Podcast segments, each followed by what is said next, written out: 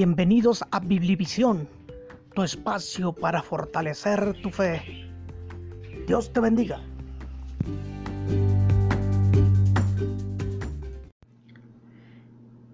Bienvenidos a Biblivisión. En esta ocasión trataremos un tema sobre las motivaciones. Las motivaciones, dicen por allí, son las convicciones que en silencio las personas tienen dentro de sí mismas y que les dan fuerza y sustento para continuar luchando por algo que están realizando. Hoy vamos a examinar o aprender acerca de las motivaciones que tenía el apóstol Pablo mientras servía al pueblo no judío. Y pienso que podemos aprender cosas preciosas de allí.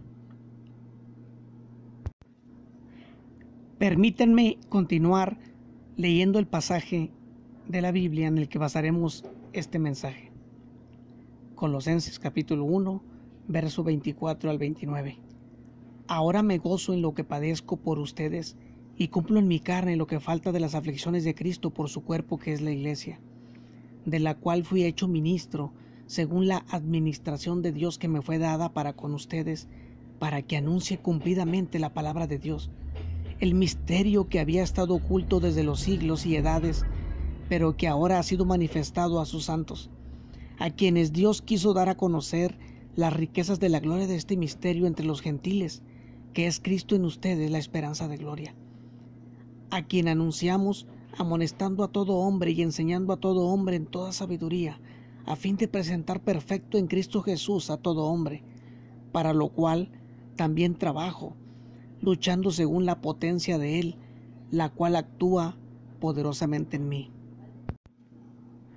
El mensaje se titula Motivaciones para un ministerio eficaz, basado en Colosenses 1, 24 al 29.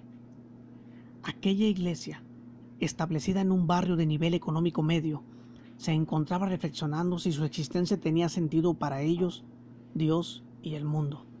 Una nube de asuntos no solucionados mermaban la otrora pujante fidelidad a Dios.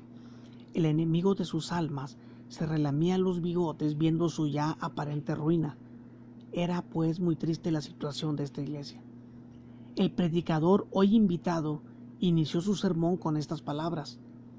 Estoy convencido que las motivaciones ministeriales que poseía el apóstol Pablo harán de la iglesia que los adopte una ferviente congregación. Tales motivaciones tienen su origen no en el hombre, sino que su raíz se encuentra en Dios. Estas motivaciones voy a resumirlas en tres palabras. Repitan después de mí, por favor. Confiar, poseer, servir. Veamos la primera motivación para un ministerio eficaz. Confiar en el llamado de Dios. Vean los versos 24 y 25. La iglesia, como el apóstol Pablo, debe establecer en su conciencia la realidad de su llamado. Entonces sabrá que vale la pena sufrir por su Señor. Las pruebas vendrán a cumplir su cometido que es hacernos más fuertes y leales a quien nos llamó. R y E dos miembros de la iglesia pensaban en esta explicación, reconociendo en su interior que su compromiso con el llamado de Dios era más una costumbre que una viva convicción. Decidieron de, de ahí en adelante darle prioridad a los intereses de su Señor, pues reconocían que muchas veces preferían sacar adelante otros asuntos de índole más terreno. El predicador anunció la segunda motivación, diciendo, poseer el mensaje de Dios, versos 26 al 28. Para el apóstol Pablo, no fue fácil sostener que poseía el verdadero mensaje divino. Colosas estaba llena de opciones religiosas y misteriosas, y algunas eran aparentemente más antiguas que su mensaje. La Iglesia debe hoy renovar la entrega de este mensaje apostólico, pues ¿acaso no está convencida que es la verdad autorizada de Dios? R y E reconocían que su celo evangelístico era débil y carente de decidida diligencia, pero decidieron allí, en medio del sermón, proclamar el mensaje a pesar de la competencia religiosa de su cosmopolita sociedad. Luego, orando en su interior, decían, rogamos que así como Dios le dio la victoria al apóstol Pablo, nos la dé a nosotros. Fueron interrumpidos por las palabras del predicador, quien anunciaba la tercera motivación. Sin embargo, esto no desvió a G, un miembro de aquella iglesia, a quien le gustaba anticipar el mensaje del predicador, así que repasó las dos motivaciones en su mente, confiar en el llamado de Dios, poseer el mensaje de Dios. Y no tuvo que esperar mucho, pues los labios del predicador se abrieron, mencionando la tercera motivación para un ministerio eficaz. El predicador dijo, servir en el poder de Dios, verso 29. Esta verdad, dijo el predicador, es algo misteriosa. Confieso que aunque no logro entenderla del todo, no por eso es menos real. Es una realidad que nos despoja de confiar solo en nosotros mismos, sacando a Dios de la ecuación ministerial. Recordó que la Biblia dice, sino que nuestra competencia proviene de Dios, 2 Corintios 3:5. Y también recordó 1 de Pedro 4:10, si alguno ministra, ministre conforme al poder que Dios da.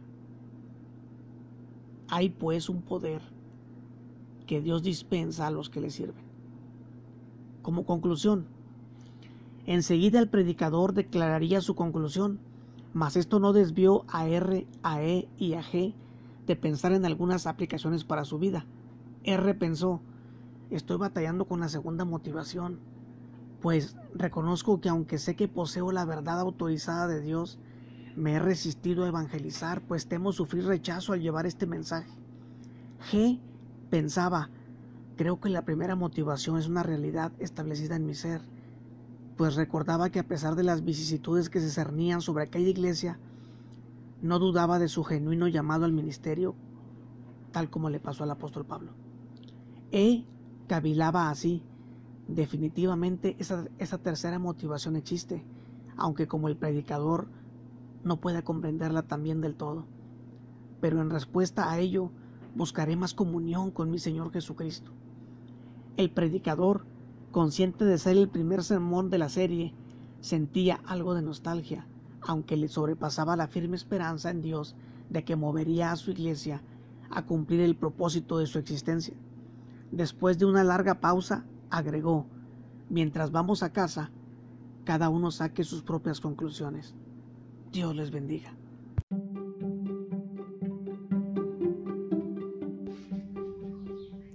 Los espero en la próxima entrega para fortalecer tu fe.